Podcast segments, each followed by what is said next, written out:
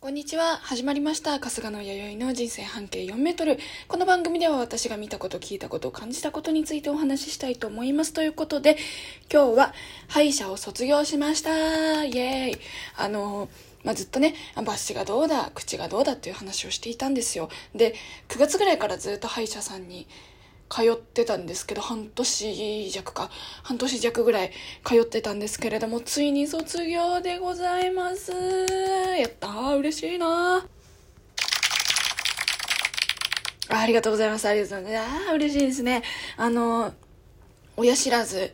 えそして虫歯、えそしてちょっと欠けちゃった歯の修理だとか、えもろもろを半年間の間も週1ぐらいで歯医者に通って真剣にやってまして4本も歯を抜いたんですけれどももうついにね終わりました。ここまでの道のり半年間でしたけど長かったです。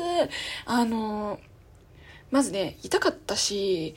なんか、本当にね、まあ、まずはね、大変でしたっていうことですね。で、あの、お仕事を金曜日をお休みするようにちょっとスケジュールを組みまして、ずっとずっと毎週金曜日に通っていたんですけれども、もう、本当にね、まず抜歯に関して言うと、私なんかあんまりこう、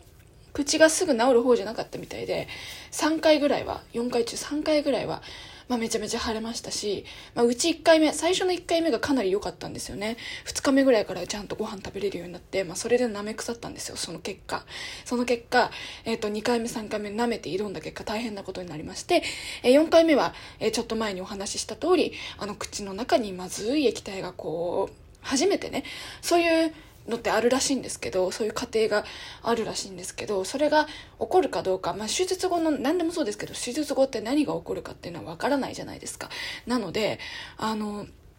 私は今までこう心臓とか足も含めていろんな手術をやってきたんですけどそのかさぶた作る液が出てきたのは初めてでしかもそれを口で経験してしまって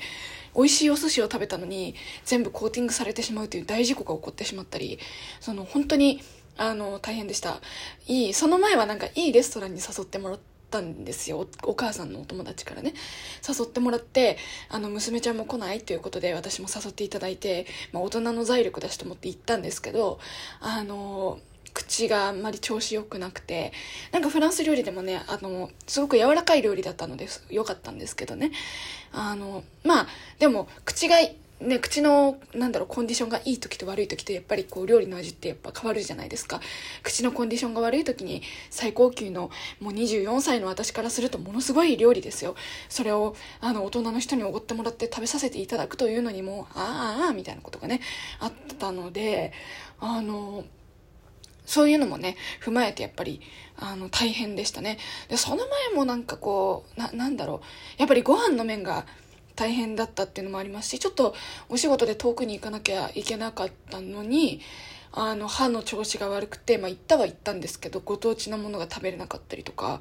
食への影響があったあの良くも悪くも食事制限があってこの半年間だったんじゃないかなと思っています。でもこのね半年前の悩み口の中の悩みっていうのがもう全部解決されてある意味こう有意義な半年間だったんじゃないんですかね。すごくお金かかったけどね。まあすごくお金はかかったけれども、あの、毎週毎週通って、どんどんどんどん工事していくっていうのは、卒業しました。もうね、はっきり言っていいですか、頑張りました。こんなご時世の中、あの、口,、まあ、口なのでそれこそね今の流行りのウイルスにもかからないようにしたいしあの、まあ、それ以前の問題ですよね。もう風邪もひかないようにとか本当にこうマスク生活なのに口の周り気を抜けないとかやっぱあるじゃないですか。ほら今あのなんだろう。マスク生活になってからリップ塗らなくなった。ひげを剃らなくなった。鼻の周りを洗わなくなった。って人がいると思うんですよ。なんですけど私はあの歯医者に行かなくちゃいけないのでそれをしっかり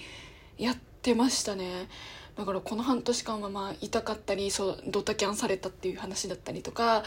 あの、まあ、人生でね初めて経験することも多かったですしあのまあ、本当に舐めてかかってたんですよ手術に対して。手術っていうものに対して舐めてかかっている部分があったのでこのあの歯の治療を通して今後もし何かあってまた手術を受ける時心臓のね再手術とかもあるかもしれないので、まあ、同じ病気の人で再手術の症例が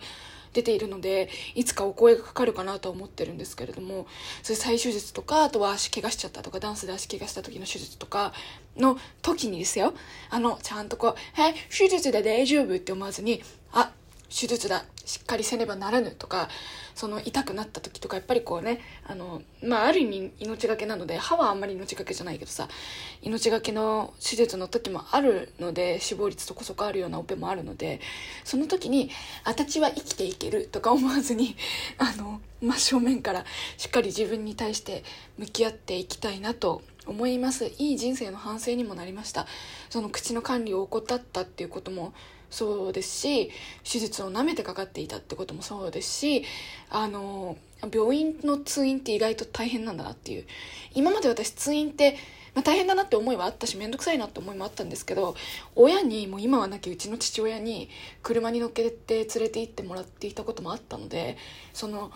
自分で私朝苦手なんですよ。自分で朝起きて起こされて車にこうつままれて乗っけられて私服投げ込まれていくってよりかは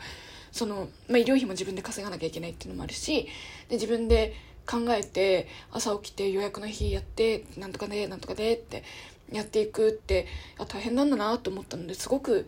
いい半年いい勉強できた半年間になりました。まあ卒業できて幸せですっていうお話でございました。じゃあバイバイ。もう終わりにするよ。